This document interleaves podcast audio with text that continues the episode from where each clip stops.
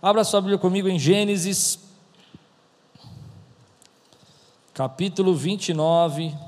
Essa é a sexta mensagem sobre a vida de Jacó. Estamos estudando a vida de Jacó. De manhã eu falei sobre o processo de transição que Jacó então saiu fugido. Semana passada a gente estudou isso. É, o irmão queria matá-lo. Isaú tinha dito: Olha, depois que meu pai morrer, Isaac morrer, eu vou matar meu irmão Jacó. A mãe dele ficou sabendo e falou: Filho, pega sua mala, vai para a casa dos meus parentes, vai até a cidade de Arã e vai lá e consegue uma esposa. Isaac o abençoou e ele foi. Então eu vou pedir só uma gentileza, se você consegue abaixar um pouco esse ar aqui, ou esse aqui, amém? E aí ele foi para lá. E lá, e nesse processo, no culto da manhã a gente falou sobre isso. Ele chegou numa cidade chamada Betel, casa de Deus, e lá ele teve uma experiência de crescimento, de transição, de mudança de vida. Quando ele vê a escada, eu não sei quantos escutaram a pregação da manhã, mas ele vê uma escada, e lá eu falei que há vários símbolos no texto sobre transição, acordado e dormindo. É, escada é um lugar de acesso. Você está num, num, piso e você quer entrar no outro piso. Você está num nível, quer subir a outro nível. Você precisa de uma escada. E a Bíblia vai dizer para nós que então Jacó vai conhecer a Deus, porque ele é o Deus de Abraão, Deus de Isaac, mas não é o Deus de Jacó. E o mais bonito é que ele está nesse momento de tristeza, de de medo, de não saber o que Deus tem para ele, e Deus se apresenta a ele nesse lugar, Betel, e fala: Eu tenho um futuro para você, eu vou abençoar a sua vida. Muitos irmãos desse tempo estão passando por essa transição, luto, perdas, mudanças, se reinventando, e a gente acha que a nossa vida acabou, que a gente não tem mais o que fazer da nossa vida, e Deus vem para nós e fala: Eu tenho um futuro para você, e eu vou guardar a sua vida. Amém, querido? Essa foi a pregação da manhã. Agora, Jacó chegou em Arão. Mas antes disso, levante bem alto sua Bíblia e diga comigo: essa é minha Bíblia. Eu sou o que ela diz que eu sou. Eu tenho o que ela diz que eu tenho. E eu posso o que ela diz que eu posso. Abrirei meu coração. Deixarei a palavra de Deus entrar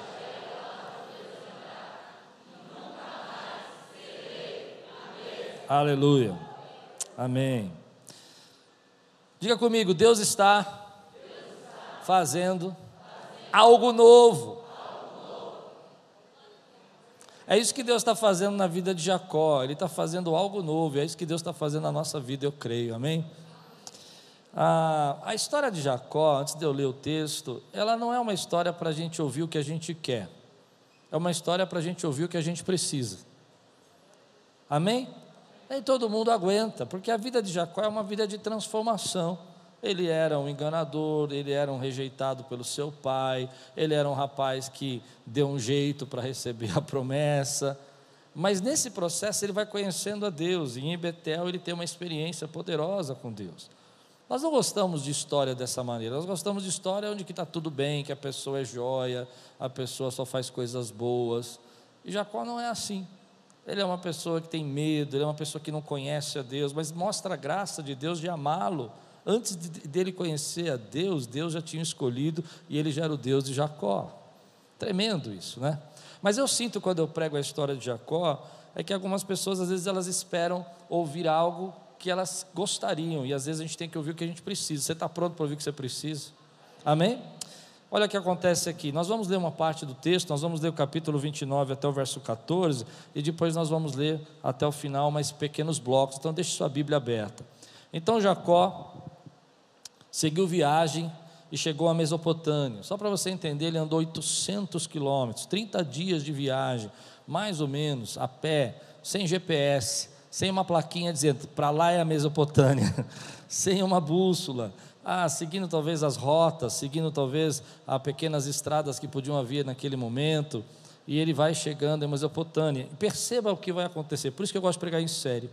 Olha o que vai acontecer aqui. Certo dia, perceba que não foi quando ele chegou a Mesopotâmia que ele encontrou a família dele, ele encontrou em certo dia. Parece simples, mas a gente tem uma ideia de que tudo acontece de repente na nossa vida, tudo acontece. É, eu já cheguei, já, já, já encontrei, já fiz uma festa, fizeram um churrasco, vida boa, linda. Não, não, ele foi para lá, andou 800 quilômetros, 30 dias. Eu estou no capítulo, falei o capítulo 29, de 1 a 14. E quando ele chega lá, ele está lá, mas a Potânia vivendo no meio daquele povo, e certo dia, quem sabe hoje é o certo dia, onde você vai encontrar algo novo na tua vida que Deus preparou para você. Quem sabe que hoje não é o certo dia que Deus vai começar a abrir portas para a tua vida que você está esperando há 10, há 20 anos. Talvez você tenha feito uma jornada aí de 30, 40, 60, um ano, dois anos, três anos, e hoje é o certo dia que Deus vai fazer algo na tua vida. Ah, Senhor, traz o certo dia para nós. Quem pode dizer amém? O certo dia é o dia que toca o teu telefone e a pessoa fala: Olha, eu tenho algo para fazer, para você fazer, e você fala: Meu Deus, mas por que hoje? Porque hoje era o certo dia. O certo dia é o dia que você passa por transições, por momentos da sua vida, que você tem encontros com Deus, e naquele dia que você então viaja 800 quilômetros, uma jornada longa, e você passa por medo e preocupações, mas um certo dia você olha para o lado e você percebe: Ei, peraí, quem são aquelas pessoas? Olha o que vai acontecer aqui olhando ao redor. Ei, dá uma olhadinha ao redor. Você que está solteiro, talvez a sua prometida esteja aqui, esse seja o seu certo dia, olha ao redor. Vocês não pegam, irmãos? Comigo foi assim, a Lupe foi descendo a escada da igreja da Ibabe, eu olhei para ela e falei, uau! Foi o meu certo dia. Mas se eu não estivesse olhando ao redor, não foi bom? Foi ruim essa? Vamos continuar então. Ainda não comecei a pregar, vamos lá. Certo dia, olhando ao redor, havia um poço no campo e três rebanhos de ovelhas deitadas por perto. Pois os rebanhos bebiam daquele poço, que era tapado por uma grande pedra. Percebe que ele estava olhando ao redor, estava lá em Mesopotâmia, não tinha nada para fazer. O que, que eu estou fazendo aqui? Ele olha ao redor e vê um rebanho. Ele não vê os parentes, ele não vê Labão, ele não vê a pessoa que ele foi buscar, mas é o certo dia que Deus marcou para a vida dele. E às vezes Deus usa as coisas simples da nossa vida para abrir grandes portas para nós. Às vezes Deus usa momentos como esse que nós estamos aqui, você fala o que eu vim fazer aqui, para te Deus dar um insight, mudar a tua história, criar uma ideia nova. e você olhando ao seu redor, você começa a perceber que coisas que você não tinha visto. E ele percebe os rebanhos que bebiam daquele poço que era tapado por uma grande pedra. Por isso, quando todos os rebanhos se reuniam ali, os pastores rolavam a pedra da boca do poço e davam água às ovelhas. Depois recolocavam a pedra em seu lugar, sobre as a água, perdão, sobre o poço. Jacó perguntou aos pastores: Meus amigos, de onde são vocês? E eles respondem: Somos de Arã. Eles não entenderam. Ele olha o poço, ele fala: que engraçado, eles rondam a pedra, tem um rebanho. De onde será que são esses homens aí? Ele está procurando o tio, ele está procurando o parente dele. E ele diz: Nós somos de Arã. Ele fala: Uau, acertei. E aí o que vai acontecer?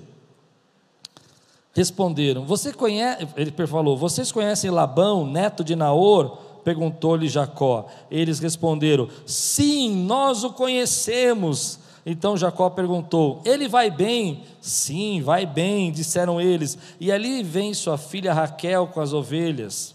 Na mesma hora, Raquel está chegando, porque esse é o certo dia. Eu já preguei uma vez aqui sobre a sincronicidade de Deus. Deus tem um tempo na nossa vida que as coisas se encaixam, as portas se abrem. E eu quero dizer para você que hoje é o certo dia, que Deus vai trazer a sua promessa, que Deus vai trazer o que você veio buscar. Porque, veja bem, ele foi buscar uma esposa e ele vai encontrar Raquel no poço. Hum. Amém. Vocês vão me, vão me ajudar a pregar, tenho certeza ah, vem Raquel com as ovelhas, disse ele: ah, Olhem, o sol ainda vai alto e não é a hora de recolher os rebanhos, deem de beber as ovelhas, levem-nas de volta ao, ao pasto. Percebe que ele para a conversa e fala: Olha, gente, olha, vocês aí estão pastoreando e tá, o sol está forte, precisa dar água para as ovelhas, você precisa levar lá para os pastos. Vamos lá, gente, tem que organizar isso. Guarda isso, que isso vai ser importante para a palavra. Ah, mas eles responderam: Não podemos, enquanto os rebanhos não se agruparem a pedra não for removida da boca do poço. Só então daremos de beber às ovelhas. Ele ainda estava conversando quando chegou Raquel com as ovelhas de seu pai, pois ela era pastora. Quando Jacó viu Raquel, filha de Labão, irmã de sua mãe, as ovelhas de Labão, aproximou-se, removeu a pedra da boca do poço e deu de beber às ovelhas de seu tio Labão. Depois Jacó beijou Raquel e começou a chorar bem alto. Por que, que ele chora? Porque ele encontrou. Ele estava perdido. Ele não sabia se encontrar o seu tio Labão. E ele começa a chorar. Deus tinha feito uma promessa que ia levá-lo, ia trazer de volta, e a promessa está se cumprindo.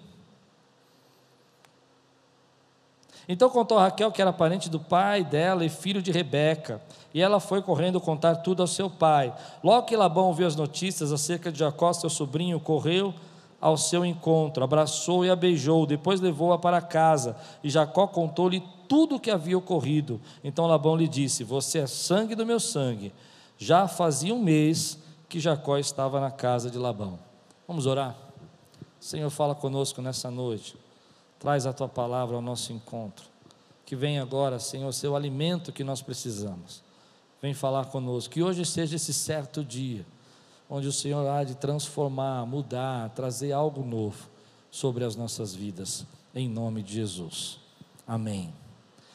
Como eu falei, há um capítulo atrás, Jacó está nessa transição. Ele já não é mais o filho da mamãe, ele já não está na casa dele, ele está numa viagem de 30 dias sozinho ele não tem como voltar para casa porque o seu irmão quer matá-lo, ele não tem como ficar em Betel porque em Betel não é o lugar onde ele tem que estar, ele tem que seguir adiante e ele não sabe como vai achar o seu tio, ele não sabe como ele vai encontrar lá. E nessa jornada, Deus está trabalhando na vida dele, Deus está guiando a vida dele.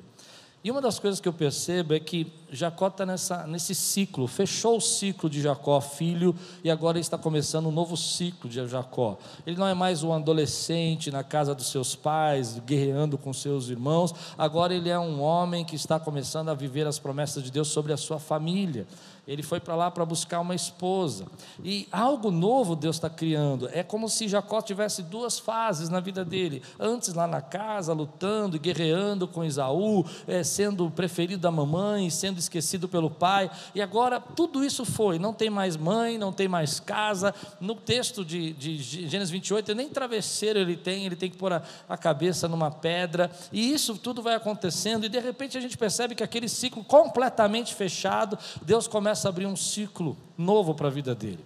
E é sobre isso que eu quero falar. Quando Deus está trazendo algo novo para a nossa vida, o que eu vejo na minha vida, o que eu aprendi esses anos todos, é que, mesmo que Deus tenha dito para você que você tem um futuro, mesmo que Deus tenha pego esse momento de transição de você se sentir sozinho e usou para que você chegasse mais perto dele, você precisa aprender a viver algo novo na tua vida, e nem todo mundo sabe.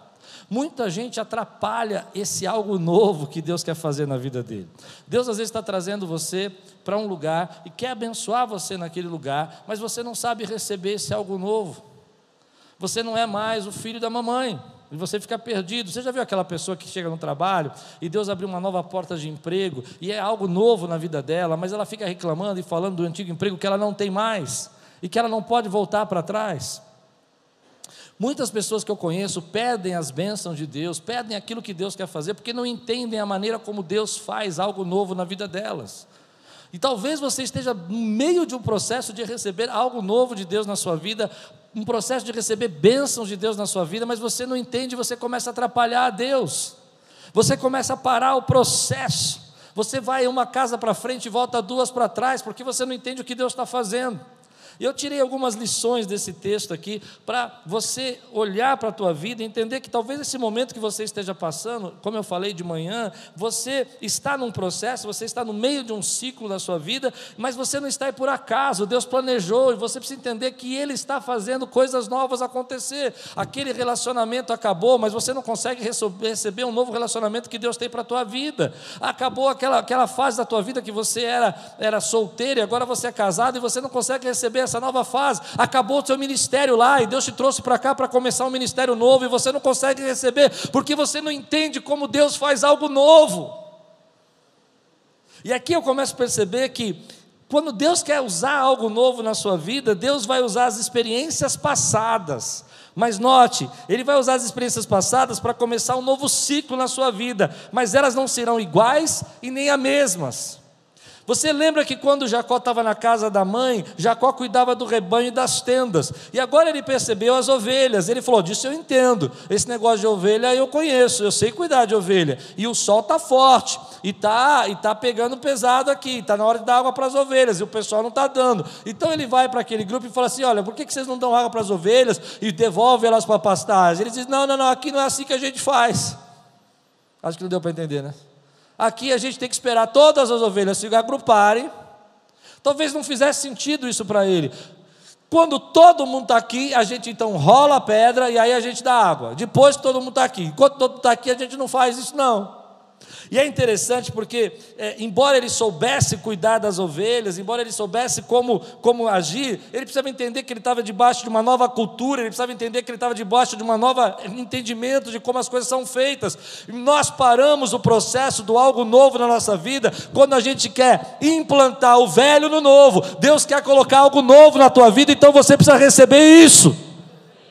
Não é que ele não vai usar suas experiências, não é que elas não são importantes, mas elas não se encaixam totalmente. Mas tem muita gente que não aceita. Tem muita gente que não está vivendo uma, uma fase nova da sua vida, fica fazendo comparações fica dizendo, não, mas lá na minha terra a gente fazia desse jeito, ah, lá no meu relacionamento era assim, lá no meu trabalho era dessa forma, lá na minha igreja, minha antiga igreja era assim. Deus te trouxe para cá para fazer algo novo. Ele vai usar a tua experiência, Ele vai usar o teu conhecimento, Ele vai usar a tua autoridade, Ele vai usar aquilo que você sabe, mas se você quiser viver, você precisa se submeter, que nem tudo vai ser igual. Pessoas que se tornam cansativas para nós, eu, quando trabalhava, me irritava um pouco esse tipo de gente que chega no trabalho novo e fica fazendo comparação do velho. Jesus disse isso: você não pode pôr remendo velho em tecido novo. Acho que dá para entender o que eu quero dizer. Você está pegando aí coisas aí que estão fazendo na tua vida e Deus está querendo criar algo novo e você não está deixando Deus criar e fica falando e fica reclamando e fica comparando e ninguém vai aguentar. Deixe Deus criar. Quantos estão prontos para receber algo novo na sua vida, querido? Então eu acho bonito como Jacó fez. Ele falou: oh, Eu entendo isso aí. Não é desse jeito, não. Eles falam, não, mas aqui a gente não faz assim. Ah, então tá bom. Eu vou aprender. Essa é uma experiência que fala no meu coração, porque quantas vezes eu já atrapalhei a Deus quando Deus estava criando algo novo na minha vida? Posso contar uma história particular? Às vezes eu estava conversando com alguns pastores amigos e eles estavam me explicando algumas coisas, falando de ovelhas, falando de ministérios, eu falei, oh, isso eu entendo, isso eu compreendo. E eu ia lá, tentava é, passar a minha ideia, a minha visão, e atrapalhava aquilo que Deus estava querendo criar de algo, novo, porque eu me tornava uma pessoa não acessível para eles. Eu não entendi o que Deus estava fazendo através da vida deles, só entendi o que eu queria fazer e o que eu queria que Deus fizesse através da minha vida na vida deles. Não atrapalhe o processo. Você está no meio de um processo de algo novo, não atrapalhe o processo. Você está no meio do processo de algo novo, saiba que Deus vai usar toda a tua experiência, mas não vai ser igual e não vai ser a mesma coisa. Você consegue receber isso na sua vida? Mas quantas pessoas eu vejo, querido, que se frustram, que ficam presos na nostalgia. Sabe o que é nostalgia? Nostalgia é saudade do passado, é você ficar lembrando do passado. No passado, no passado, a igreja era assim. No passado, a gente se reunia dessa maneira. É claro, no passado era assim. Mas, embora esse passado não exista mais, eu creio que Deus está trazendo algo novo nesse tempo e eu quero estar conectado não com o passado que não existe mais, mas com aquilo que é novo de Deus para esse tempo. No passado a gente cantava tal música, agora a gente não canta mais. Será que Deus não está fazendo nenhuma música nova nesse tempo? Será que o Espírito Santo não está tocando mais ninguém? Será que Deus não está trazendo nenhuma revelação? No passado a gente pregava assim, agora a gente prega desse jeito. Será que Deus não tem algo novo para fazer? Pare de ficar conectado com o passado e se abra para o novo de Deus para a tua vida hoje. Eu não estou dizendo que o passado não é bom, eu estou dizendo que ele vai usar o seu passado, ele vai usar a sua experiência, ele vai usar a sua tradição. Tradição é bom, tradição é maravilhoso, você ter uma tradição, você ter um conhecimento, você ter alguns paradigmas, alguma, alguns tipos de, de, de alicerces para a sua vida, mas se você ficar preso só a isso, você vai impedir aquilo que Deus quer fazer de novo na tua vida hoje. Então, antigamente você orava em silêncio, agora Deus está trazendo algo novo, e você sente um calor na tua vida, uma vontade de ficar de pé, uma vontade de adorar. Faça algo novo. Mas ele vai usar o seu conhecimento bíblico, ele não vai desprezar a sua teologia, ele não vai jogar fora o teu conhecimento, ele simplesmente começou a fazer algo novo na sua vida. Eu não quero viver do passado, eu quero usar a minha experiência do passado para fortalecer o futuro que Deus tem para mim, porque eu creio que Deus tem um novo ciclo para começar na minha vida. Então eu vejo pessoas conversando comigo eu não gosto dessa conversa. Não gosto. Não gosto. Ah, porque a igreja do passado. A igreja do passado tinha problema. Tinha problema. Não, porque a gente se reunia com violão e cantava. E brigava do mesmo jeito. É uma coisa, né? Aí a pessoa falando, porque a igreja primitiva, claro, uma benção, mas lá vem as cartas de Paulo falando da igreja primitiva, dá até medo, né? Eis que tem entre vocês um incestuoso que. 1 Coríntios capítulo 5, não é? Capítulo 7, 1 Coríntios.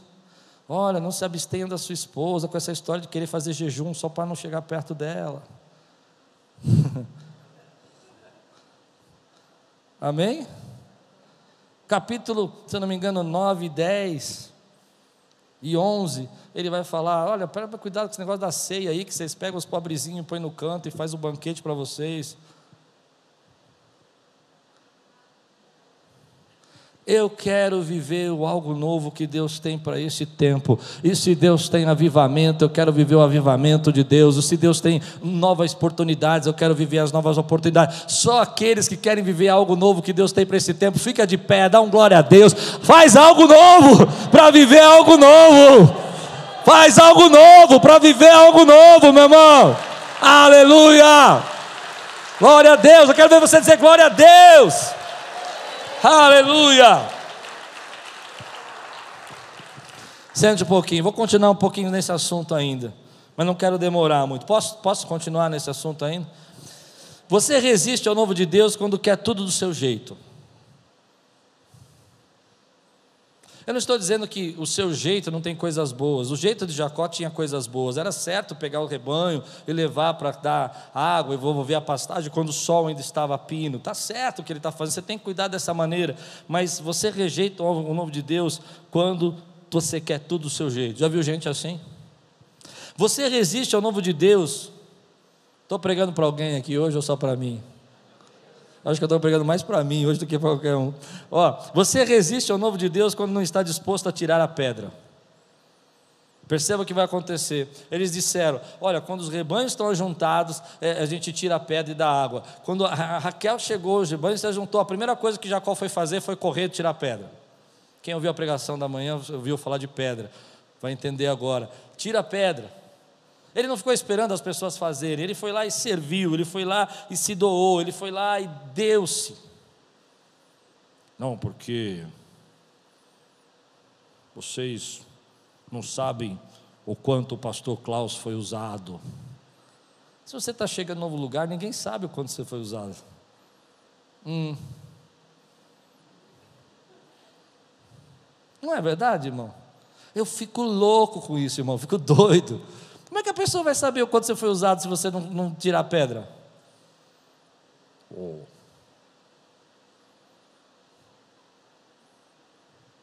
Você não me disse nada, né? E aí a pessoa quando tira a pedra, você fala: "Uau, como é que ele tira uma pedra bacana? Ele sabe tirar pedra. Parabéns. Nunca imaginei que uma pessoa como você soubesse tirar pedra. Soubesse dar água para o rebanho. Soubesse dar água para o rebanho. Eu não sei se as pessoas entendem as minhas metáforas, elas entendem? Eu nunca imaginei que você soubesse fazer isso. Para mim, você era aquela pessoa que só ia ficar quietinha no seu canto, e se tivesse pedra, você ia fazer. Quem vai tirar a pedra? Não tem. Mas quando você vê aquela pessoa que você fala assim, quem vai tirar a pedra? Ela fala, deixa comigo que eu tiro a pedra. Você fala, o quê? Você é diferente. Não é? Você é diferente. Tem algo em você que eu não sabia. Mas você resi resiste ao novo de Deus quando você não sabe tirar pedra. E geralmente, quando você está vivendo o novo de Deus, as pessoas não sabem do que você é capaz, então você precisa tirar pedra.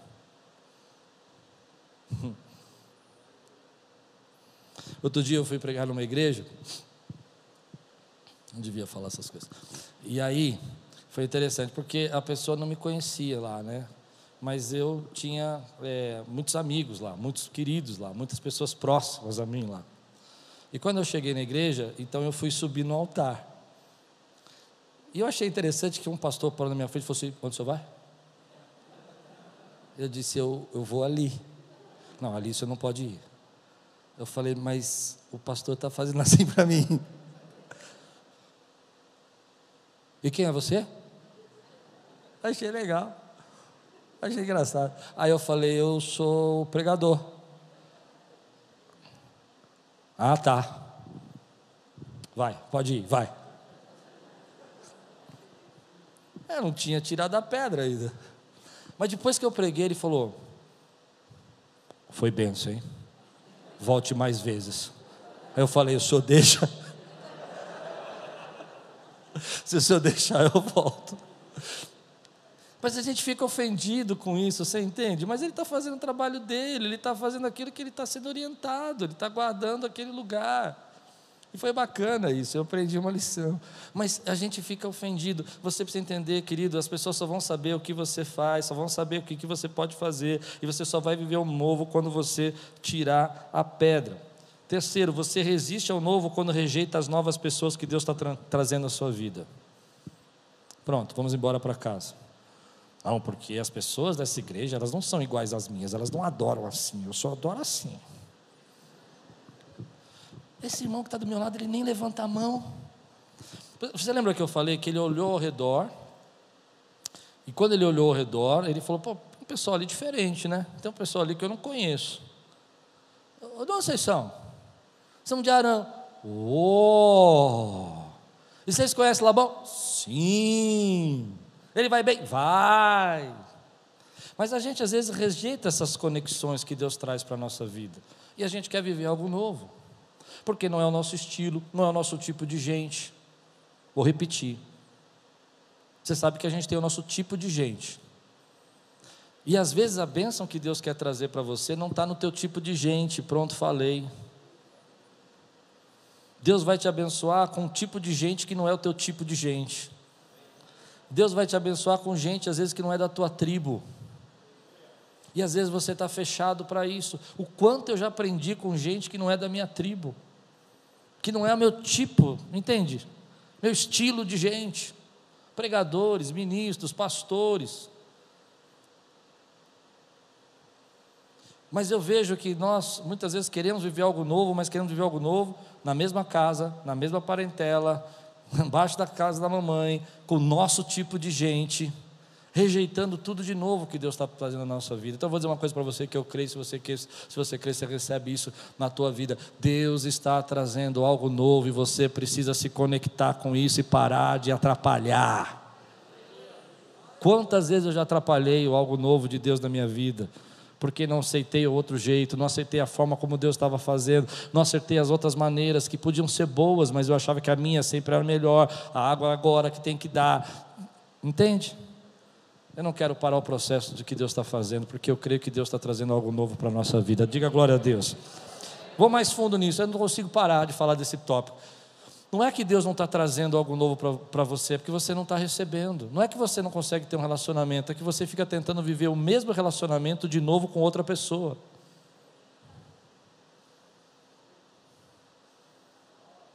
Você disse que eu vi o que, que queria, não o que precisava. Você lembra? Eu já comecei assim hoje. E não é verdade. Aí Deus não está fazendo nada. Lógico que Ele está, Ele faz e você fecha a porta. Ele faz e você não aceita. Amém. Segundo, verso 14 a 15. Então Labão lhe disse: Você é o sangue do meu sangue. Já fazia, perceba, já fazia um mês que Jacó estava na casa de Labão, quando este lhe disse: Só por ser meu parente você vai trabalhar de graça. Diga-me qual, diga qual deve ser o seu salário. Você atrapalha o novo de Deus quando você quer receber aquilo que você ainda não deu. Tem muita gente que quer receber, eu falo isso muitas vezes aqui na igreja, porque isso fala muito no meu coração, quer receber a medalha antes de correr a corrida, quer receber o diploma antes de fazer a faculdade. Você não consegue receber aquilo que você não deu. Você já percebeu que quando você é contratado para trabalhar, você trabalha 30 dias para depois receber o salário? E que isso não é uma coincidência, não é uma coisa que inventaram, é porque você precisa, primeiro precisa trabalhar para receber.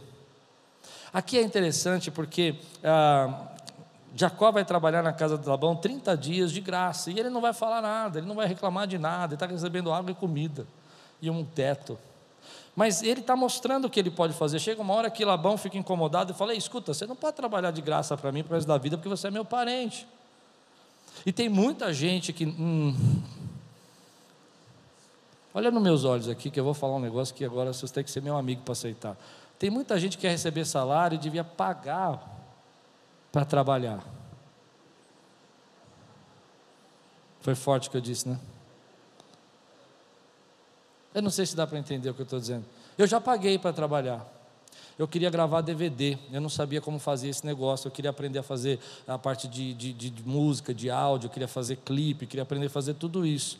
Então eu cheguei para uma pessoa que tinha uma produtora e falei assim: posso trabalhar aí para você? Ele disse: Como assim? Não, eu vou aí, puxo uns cabos, faço o que você mandar, eu quero aprender. E eu fui. Trabalhei um tempo, não ganhava nada. Ia, gerenciava, trabalhava. E chegou um dia que ele chegou para mim e falou assim: Eu não acho mais justo você não trabalhar e não receber, porque você hoje tem sido uma bênção, tem me ajudado muito. E eu comecei a ganhar valores assim de diárias que dava quase um salário por mês para trabalhar um dia. Mas não foi isso que foi o importante. O importante é que tudo que eu aprendi de transmissão, de culto, televisão, 200 programas que eu fiz na televisão, eu aprendi lá. E às vezes a gente para o processo porque a gente fica muito preocupado com o resultado e com o prêmio e a gente não enxerga que é primeiro você precisa dar para depois poder receber. E as pessoas acham, existe uma geração que acredita que isso não vai acontecer assim. Mas eu não quero demorar nesse. Porque esse aqui eu acho que todo mundo entende, mas muitas pessoas elas chegam a acreditar que merecem receber aquilo que não mostraram ser capaz. Você primeiro vai ter que mostrar que é capaz. E no processo do novo isso é difícil porque as pessoas não sabem quem você é. Elas não sabem o que você é capaz.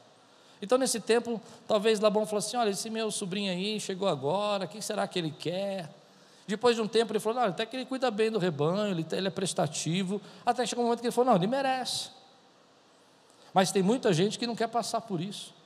Pronto, eu não vou demorar. 3, versículo 16 a 19. Eu quero falar hoje que você não pode mais, eu não posso mais atrapalhar o novo de Deus na minha vida e na sua vida. Ora, Labão tinha duas filhas, o nome da mais velha era Lia e o do mais novo era Raquel. Lia tinha olhos meigos, mas Raquel era bonita e atraente. Eu já preguei isso uma vez, né, que Lia tinha olhos meigos e Raquel era bonita e atraente. Algumas pessoas falam, não, ela, Lia não era, é, ela só tinha olhos meigos, mas a Bíblia fala que Raquel era bonita e atraente. Como Jacó gostava muito de Raquel, disse: Trabalharei sete anos em troca de Raquel, sua filha mais nova. Labão respondeu: Será melhor dá-la a você do que a algum outro homem. Fique aqui comigo. Você lembra por que, que Jacó saiu da casa? Você lembra por que, que a mãe dele falou quando ele saiu da casa dele? Ele disse: Olha, você vai sair daqui, vai para a casa dos meus parentes lá em Arã, vai viajar 800 quilômetros, vai ficar 30 dias na estrada e lá você vai conseguir uma esposa você vai conseguir uma esposa. Lembra que, que Rebeca estava frustrada porque Esaú conseguiu mulheres hititas e elas estavam tirando, dando desgosto na vida. E ele disse para Jacó: Jacó, quando você chegar lá, você vai conseguir uma esposa na parentela. E a primeira coisa que Jacó faz, na primeira oportunidade de receber alguma coisa, ele fala: Bem, eu vim aqui para casar. Eu queria uma esposa e eu queria sua filha. Que, que, você acha de eu trabalhar para você e você me dar sua filha? Eu não tenho como pagar o dote, eu não tenho como, como fazer, mas eu trabalho. Você já viu que eu sou prestativo. E aqui está uma lição que eu tiro, que muita gente se perde quando Deus está criando algo novo. Se você quer viver algo novo, não perca de vista o seu propósito. Você quer viver algo novo no seu trabalho, então você não está lá para fazer happy hour.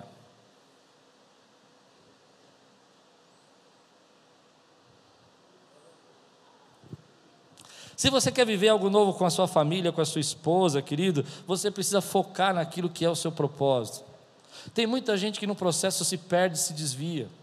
Esquece qual foi o seu propósito. Não, eu estou aqui, então vou trabalhar. Você me dá uns cabritos, você me dá umas ovelhas. Não, não, não, eu quero uma esposa. Eu vim aqui buscar uma esposa e eu não vou sair do meu propósito.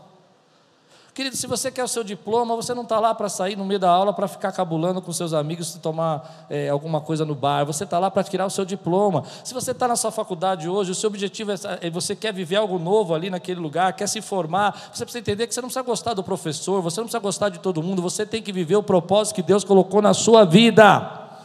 Quem pode dizer amém por isso? Isso é muito forte, porque quantas pessoas estão vivendo, começando a ver algo novo na sua vida, eles se desviam. Eles perdem. Eles perdem aquilo que Deus está fazendo porque eles começam a colocar outras coisas na, na frente. Jacó vai imediatamente dizer: Olha, eu quero uma esposa, eu quero Raquel, eu, eu vim aqui trabalhar para você, mas eu quero minha esposa. E eu vejo hoje quantas vezes os jovens estão ali pegando essa oportunidade que Deus está dando a eles a criar algo novo e estão se perdendo nessa oportunidade. Você não está lá para agradar ninguém, você não está lá para ser amiguinho de ninguém, você está lá para viver aquilo que Deus quer criar na tua vida, que é algo novo. Mas as pessoas se perdem nisso. Ah, mas eu estou ali, eu estou naquele lugar e eu não tenho amigos. Meu querido, você está lá para conseguir aquilo que é de novo na tua vida. Deixa Deus preparar os amigos para você. Quantas vezes eu vejo pessoas atrapalhando esse processo e se perdendo. Você está lá naquele emprego, você orou, era a porta de Deus para a tua vida, era aquilo que você queria. Lá é o lugar onde você vai aprender, vai crescer, e de repente você começa a se desviar, a perder de vista, começa a se envolver com pessoas, começa a beber. Pronto, falei. E você não enxerga que você está perdendo o propósito que Deus colocou na tua frente que teu propósito ali é ser abençoado, crescer, ser um instrumento de Deus naquele lugar. Quero ver você dizer glória a Deus por isso que eu estou pregando. Ele não desvia do propósito, ele fala: Eu quero uma esposa. É isso que eu vim fazer. Mamãe mandou eu vir aqui para casar, eu vou casar. Mas eu já vi pessoas perderem o seu propósito. Às vezes nós ficamos tristes, frustrados, chateados, magoados, pessoas não fazem o que a gente gostaria que elas fizessem, e nós vamos abandonando aquilo que Deus está criando na nossa vida. Você não pode esperar que a sua vida vai ser fácil só porque Deus está criando algo novo. Você precisa entender que haverão distrações, haverão coisas que vão tentar tirar você do foco, mas fique na posição, não pare o processo. Deus está gerando algo novo na tua vida. Pessoas vão criticar você, pessoas vão pode até caluniar você, pessoas vão até ofender você para tirar você da sua posição. Mas se você crê que Deus está fazendo algo novo, não retroceda, não saia da sua posição, viva aquilo que Deus mandou você viver. Mas eu vejo muita gente que se perde. Ah, sabe uma coisa, é só, já que a gente podia fazer, eu trabalho para você e a gente compra umas ovelhinhas aí, você me dá um rebanhozinho. Não, não, não, eu vim aqui para casar, eu quero a sua filha audacioso, né? Um mês que ele conhecia o tio, eu vou casar com a sua filha Raquel, tudo bem? Eu trabalho para você sete anos. Sete anos eu vou trabalhar. Mas eu vou, vou, vou, vou cumprir o propósito da minha mamãe, vou cumprir aquilo que eu queria fazer para minha família, eu vou criar a minha família da minha parentela.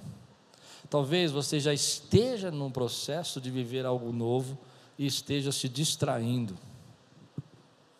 esteja olhando para o lado e olhando para outros lados, esquecendo que Deus já disse que ia fazer na tua vida e Ele vai fazer.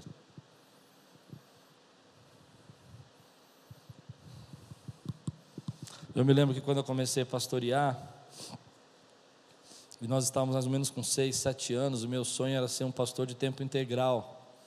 Esse era o desejo da minha vida. E durante sete, seis anos eu trabalhei é, no empório, no mercado, durante o dia. E à noite, quatro, quatro e meia da tarde, eu chegava aqui e ficava até as dez da noite. Foram seis anos. E no dia que eu tinha tomado uma decisão, que eu deveria deixar o meu trabalho e ficar de tempo integral, embora a igreja não tinha ainda condição de me sustentar, a igreja era muito pequena, o meu chefe chegou para mim e disse assim: Quero te fazer uma proposta. E eu disse: Olha, não quero proposta, eu quero ser mandado embora. Ele disse: Não, eu te mando embora, pago os seus direitos, mas depois eu quero te fazer uma proposta. E ele disse para mim: A proposta que eu vou fazer para você, depois que ele me mandou embora, pagou meus direitos, ele disse: A minha proposta é que eu vou lhe dar 25% da empresa. 25% da empresa. A partir de agora, você vai ter 25% da empresa. 25% de tudo que essa empresa tem. Do, do empório, do outro empório que é uma geladeira, do apartamento onde a gente está reunido. 25%. Eu disse, bom, trabalhei seis anos, né? Mais um pouquinho, né? E aí eu disse, tá bom. Aquilo trouxe uma tristeza e um peso na minha vida. E eu trabalhei então uns três meses, primeiros três meses. Ele disse: Olha, o contrato social está pronto, eu preciso que você vá até o contador assinar. E eu não fui. Falei: Não, mês que vem eu vou. Chegou novembro. Ele disse: Olha, você precisa ir, está me dando problema, está lá em aberto. E eu não fui. Chegou em dezembro, seis meses depois. Eu disse: Olha, meu coração está lá. Eu não posso desviar aquilo que Deus me deu como proposta. E eu vim para cá, ganhando menos de um terço do que eu ganhava lá. Abrindo a igreja, montando som. Mas eu não podia me desviar daquilo que Deus tinha chamado. Você não pode se desviar, querido, porque é uma proposta gigante. Se Deus tem um propósito, você sabe, na sua família, priorize a sua família. Se Deus tem um propósito que os seus filhos, não entregue os seus filhos para ter uma carreira brilhante e perca os seus, perca os seus filhos por causa disso. Jacó está focado. Ele sabe o que ele veio fazer. Ele não está distraído. Você não pode permitir que as amizades levem você para distante daquilo que Deus colocou no teu caminho. Não, porque eu entrei nesse trabalho agora, fiz umas amizades. Você sabe quem você é. Você sabe o que Deus tem para você. Você sabe o que Deus chamou você para ser. Quem pode dizer amém por isso, querido? Então você não pode deixar que essas pessoas te levem na direção que elas quiserem. Na primeira oportunidade que você tem, você tem que apontar aquilo que você realmente deseja. Quem pode dizer amém, meu irmão? Então, no versículo 20, diz assim: Então Jacó trabalhou sete anos por Raquel, mas, mas lhe pareceram poucos dias, pelo tanto que amava. Esse é um versículo para casamento, mas eu gosto demais desse versículo. Porque ele fala que se você quiser viver o novo de Deus, você precisa avançar naquilo que você ama. Porque aquilo que você faz quando você ama, você realmente ama, não lhe, não lhe é pesado, não lhe é cansativo, não lhe faz se sentir desanimado. O que a Bíblia está dizendo para nós é que Jacó está apaixonado, porque ele está tão apaixonado, ele trabalha por Raquel, sem ficar pensando no tempo, no dia. Então aqui está uma palavra que eu queria dizer para você: coloque a sua energia naquilo que vale a pena para você. Coloca a sua energia naquilo que você ama. É esse que é o novo de Deus para a tua vida. Você ama Deus, então coloca a sua energia em Deus. Você ama servi-lo, coloca a sua energia em servi-lo. Você ama adorá-lo, coloca a sua energia, a energia em adorá-lo. Não fique olhando para as pessoas, não fique olhando para, o lado, não fique olhando para as outras coisas. O que realmente importa, quando você coloca a tua força naquilo que realmente importa, é nessa hora que as coisas começam a acontecer. Tem muita gente, querido, que não entendeu esse segredo, então está sofrendo. Está sofrendo porque está trabalhando para aquilo que não ama, está fazendo aquilo que não ama. Talvez você não possa abandonar tudo para fazer o que você ama, como eu contei o meu testemunho durante seis, sete anos, trabalhei um tempo fora e aqui na igreja, mas reserve um período da tua vida para fazer o que você ama, porque é lá que está o novo de Deus. Quem pode dizer amém por isso? Então ele vai se dedicar, vai viver, vai, vai enxergar aquilo que ele ama. E algumas pessoas acabam deixando a vida ficar tão triste porque não sabem mais o que elas amam.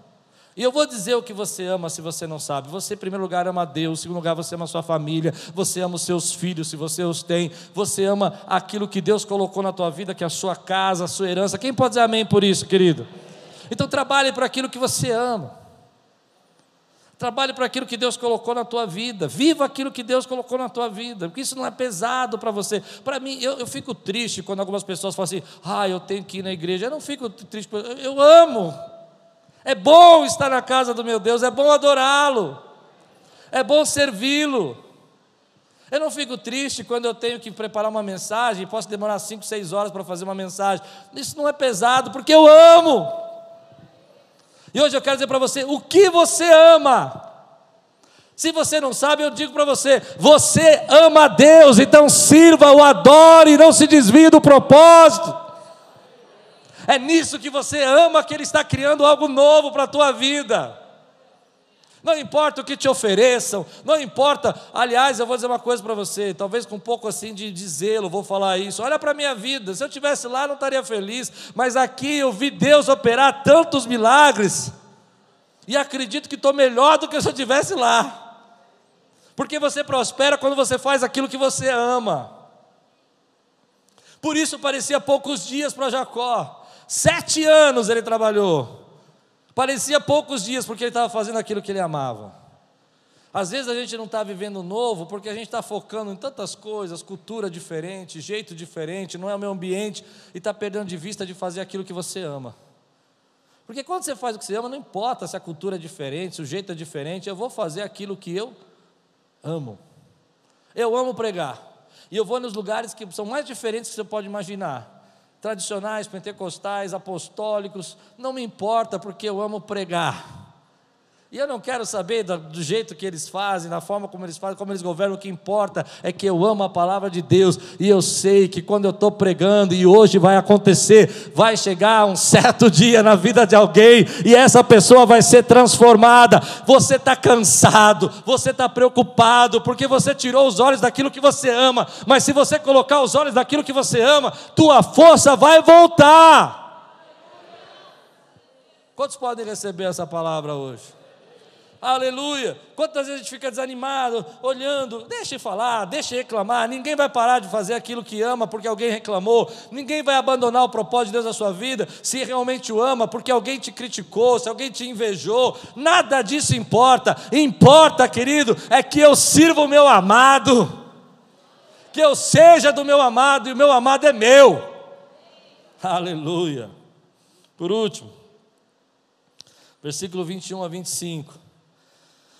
Então Jacó disse a, disse a Labão: entregue minha mulher, cumpri o prazo previsto e quero deitar-me com ela. Então Labão reuniu todo o povo daquele lugar e deu uma festa, mas quando a noite chegou, deu sua filha Lia a Jacó. Jacó deitou-se com ela. Eu não sei o que aconteceu aqui. Eu não sei como é que Jacó acorda no dia seguinte e fala: Quem é você? Eu não consigo entender o que aconteceu. Ele não viu nada.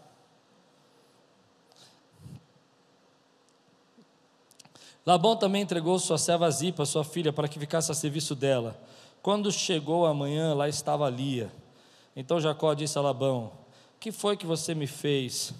Eu não trabalhei por Raquel, porque você me enganou. O enganador foi enganado. É interessante porque eu acho que uma mulher deveria pregar sobre Lia um dia. Posso abrir um parênteses aqui? Você aguenta? Lia, ela é uma mulher que vai sofrer agora. Ela já deveria sofrer. O pai arrumou um jeito para ela casar. Eu, eu, eu, gostaria que uma mulher pregasse sobre isso, porque ela entra numa tenda de uma pessoa que ela sabe que não sabe que é ela. E ela se entrega para um homem que ela sabe que não a ama. E ela vai fazer isso porque assim tem que ser. E ela abandona seu pai, abandona sua casa. E aquela noite de núpcias não foi para ela, foi para outra mulher. Posso pregar um pouco sobre isso? Então, quando você lê o versículo 31 a 32, diz assim: Quando você viu que Lia era desprezada, concedeu-lhes filhos, Raquel, porém, era estéril.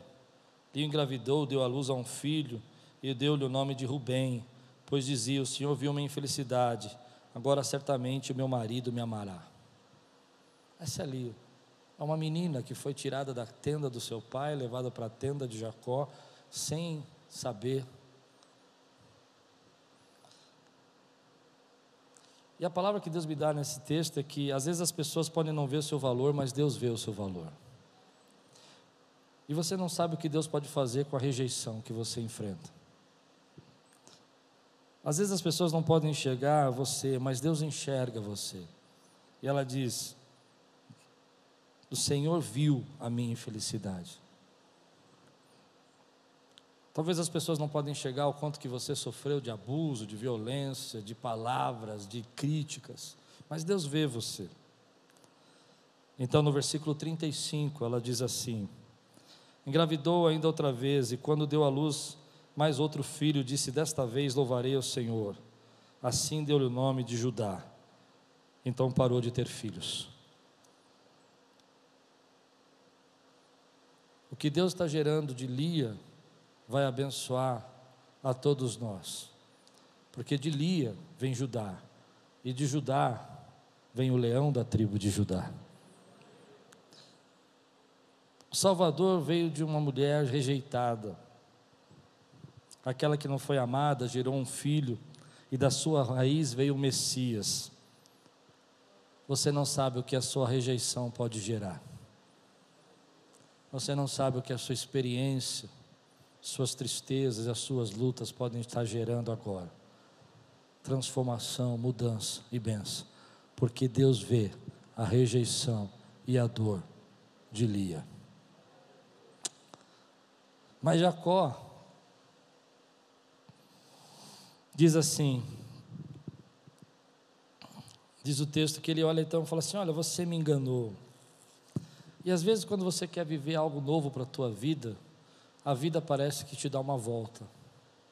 Você já teve algum momento que você diz: Olha, eu estou fazendo tudo certo, estou fazendo tudo direito, não estou enganando ninguém, estou trabalhando direitinho, e agora a vida me deu uma volta. Agora a vida me trouxe algo que eu não esperava. E aí você tem uma sensação que ao invés de você ir para frente, você está indo para trás. Mas é interessante que nós achamos que quando Deus está criando algo novo na nossa vida, vai ser tudo reto, linear, simples e fácil. E não é. Às vezes tem um caminho tortuoso, tem algumas estradas que você não esperava ter que passar, tem perdas que você não imaginava, tem desvios que você não entendia, mas ainda assim a mão de Deus está operando ali. E o texto vai dizer para nós que, ah, embora essa rota não seja tão simples e tão linear, você precisa ter paciência para conquistar. Ele amava Raquel. E ele vai ter que trabalhar mais sete anos por Raquel. Mas da, de Lia e de Raquel, de Zipa e da serva de Raquel, vêm as doze tribos. Porque Deus já tinha planejado as doze tribos. E o texto vai dizer para nós que, às vezes, a gente não tem essa paciência. A vida está dando uma volta e você não está entendendo que as coisas não estão indo tão fáceis para você, e você pensa em abandonar tudo. Mas embora pode estar demorando, vai valer a pena. Embora possa estar demorando, vai valer a pena o que Deus está fazendo na tua vida. Embora você não está entendendo aquilo que você está vivendo e parece que a vida está dando uma volta em você e você se sente enganado, injustiçado, Deus está ainda construindo as doze tribos de Israel. Ele está preparando, querido José, Benjamim, Judá, Efraim, Isacar, porque Ele está no controle de todas essas coisas. Então, querido, tenha paciência, porque vai valer a pena. Agora, tem um segredo nesse texto que eu acho muito bacana. Ele trabalhou sete anos para receber Lia, e não era Lia que ele queria, mas Labão deu Raquel para ele. E ele trabalhou sete anos, mas recebeu primeiro. Então recebe essa palavra na tua vida. Você vai receber primeiro para trabalhar depois, porque Deus já tem libertado na tua vida, declarado a palavra dele, e você não parou o processo. Quantos podem dizer amém por isso? Há momentos que você trabalha para receber, mas tem um momento na tua vida que Deus se levanta e fala assim: Ei, para um pouquinho, eu vou te abençoar de primeiro, depois você vai trabalhar. Eu vou entregar na tua mão aquilo que você deseja, mas depois você vai, querido, ter que lutar, vencer, batalhar. Mas eu já comecei a construir a tua história. Então, querido, vai valer a pena. Tenha paciência, não pare o processo. Ele está criando algo novo na tua vida. Aleluia. Oh, glória a Deus. Glória a Deus. Oh, glória a Deus. Ainda que você não entenda, vai valer a pena. Eu vou terminar assim. Às vezes a gente não enxerga isso e a gente não tem paciência. E a gente estraga o novo que Deus está criando. A gente não entende porque a vida dessa volta. E Deus está criando algo novo. A gente fica irritado. E nesse processo de ficar irritado, abrimos mão daquilo que Deus está criando de novo na nossa vida. Você precisa aprender a enfrentar isso com paciência. Embora possa parecer que está dando uma volta na tua vida, que isso não está acontecendo quando você espera, ainda assim Deus está fazendo o processo dele e vai valer a pena. Você crê nisso? Eu me lembro que, desses momentos da minha vida que eu enfrentei isso, Deus estava criando algo novo. E do nada vinha uma, um problema, uma dificuldade, uma luta financeira, uma batalha, uma perda, uma falta de reconhecimento. Pessoas iam embora. Gente me deixava na mão que dizia: Não, pode contar comigo. Não, estamos juntos, olha, vou, vou estar com você. Me lembro quando nós mudamos para o pé da igreja da criança. E o prédio da igreja da criança era três vezes mais caro do que o aluguel que nós pagávamos. E nós viemos marchando lá da rua Espartaco, andando, cantando louvores, até aqui, até aqui o prédio da igreja da criança. Os irmãos louvando, tocando violão, e viemos andando de lá para fazer o primeiro culto, sem instrumento, sem nada aqui. Nos reunimos lá, viemos caminhando. Eu achava que era mais perto, mas é longe. E viemos andando, cantando, e chegamos, e louvamos, e glorificamos, e agradecemos, e choramos Alguns dias depois, um mês ou dois, no máximo dois, onze irmãos da igreja, que eram a base da nossa igreja, me chamaram e falaram assim: meu tempo acabou, estou indo embora.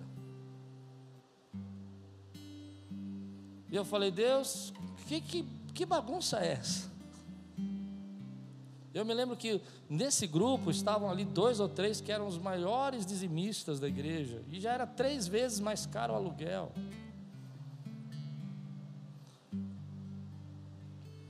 Mas às vezes, quando a vida parece estar te dando volta, Deus está te ensinando algo maior. E sabe o que Deus me ensinou?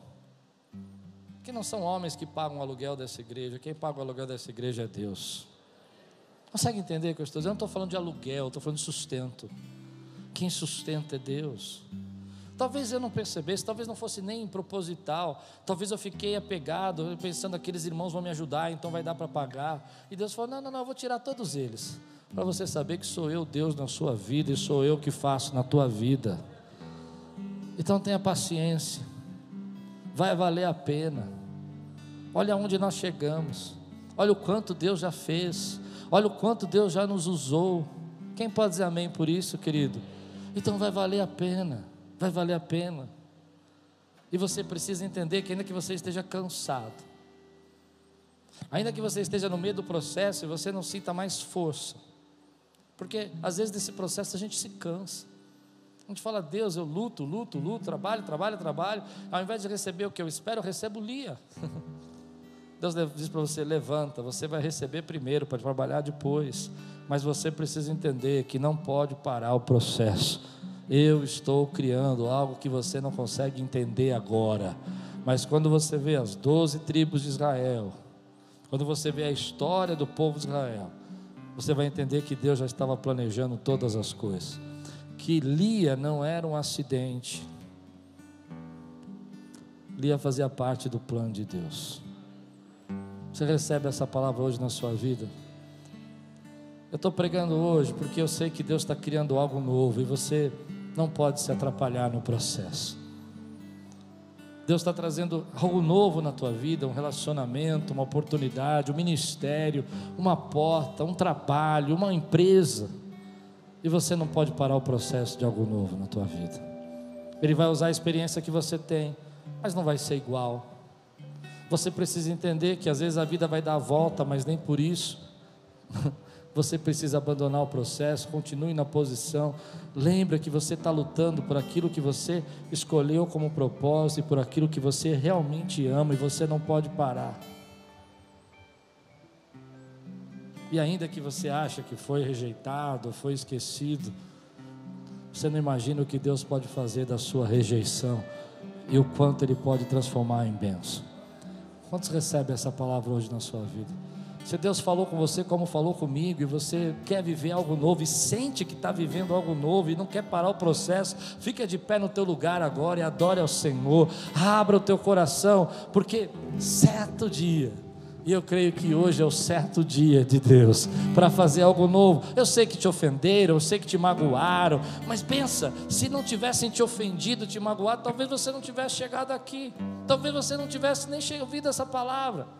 Se eu não tivesse sido rejeitado pela minha família no começo do meu ministério, não existia Quírios. Eu louvo a Deus, eu falo obrigado, obrigado, maninho, obrigado, maninha, porque vocês falaram para mim ir embora. Porque se vocês não falassem para mim ir embora, eu não estaria aqui hoje adorando, eu não estaria vendo pessoas sendo transformadas. Talvez eu nem estivesse pregando. Obrigado, patrão, quando você me mandou embora aquele dia, porque se você não tivesse me mandado embora aquele dia, eu não tinha enxergado que o meu coração não estava ali, meu coração estava aqui. E aquilo que você acha que me rejeitou, me deu um destino. Aquilo que você acha que fechou a porta, era um jeito de Deus dizer: Ei, eu estou ainda escrevendo a tua história. Se você não crê, olha para mim, olha para essa igreja. Obrigado pelos pastores que quando eu cheguei lá, disse posso ser um auxiliar? Não, não pode. Posso trazer os jovens que me acompanham para congregar aqui? Nós não queremos vocês, vocês são baderneiros. Eu nem me conhecia. Graças a Deus, bendito seja o Senhor que usou aqueles homens para fechar a porta, porque na hora que eles fecharam a porta, Deus estava dando um destino para a minha vida. Ele disse: Olha, vai ser cansativo, vai ter que trabalhar mais sete anos, mas você vai receber primeiro para trabalhar depois e você fica lamentando, chorando. Ah, o pastor não deixou ministrar louvor. Graças a Deus que ele não deixou. Graças a Deus. Eu te contei para vocês que eu tinha um pastor que chegava para mim, quando eu ia ministrar louvor, ele tirava o microfone da minha mão e fazia assim. Né, Lu? É como se fosse ali, eu estava aqui na frente, no Diego, aí ele estava tocando lá, cantando, ele fazia assim. Quando ele não vinha, tirava o microfone da minha mão. Graças a Deus pela vida desse homem. Louvado seja o nome do nosso Deus, porque se ele não tivesse tirado o microfone da minha mão, se ele não tivesse feito assim com a minha mão, talvez eu estivesse lá até hoje.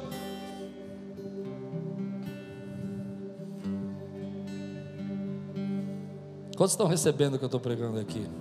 E aí você fica preso no passado, você fica preso naquela situação, você fica lamentando a tua vida toda, porque você está parando o processo do algo novo que Deus está trazendo para a tua vida. Não dava mais, não era ali, não era aquele lugar, não era aquela pessoa, não era aquele emprego, não era aquele trabalho, mas isso não parou aquilo que Deus tinha para fazer na tua vida. Vai valer a pena, continue. Ele vai usar a tua experiência, mas não vai ser igual. Ele vai colocar você na posição ali onde você vai ter que trabalhar por aquilo que ama. E às vezes as pessoas vão chegar para você, vão te caluniar, vão te dar um nó, vão te enrolar, vão te enganar, mas você fala: não importa, eu amo fazer a obra do Senhor. Por isso eu não entendo, eu não entendo. Posso pregar? Agora eu vou pregar. Não entendo, eu não entendo porque tem gente que para o seu propósito, seu destino, porque alguém falou mal de você na igreja. Meu irmão, meu irmão, aprenda algo com esse pastor que está aqui. Toda vez que você estiver fazendo alguma coisa importante, boa, vão falar mal de você. Ninguém, querido, fala mal de perdedor. Todo mundo fala mal de vencedor. E Deus te levantou para ser vencedor. As pessoas têm dó do perdedor, ela fala assim: ah, tá bom, deixa para lá, tadinho, quem perdeu. Mas se você é um vencedor, vão falar mal de você. Então não pare o processo, glorifica, glorifica, glorifica.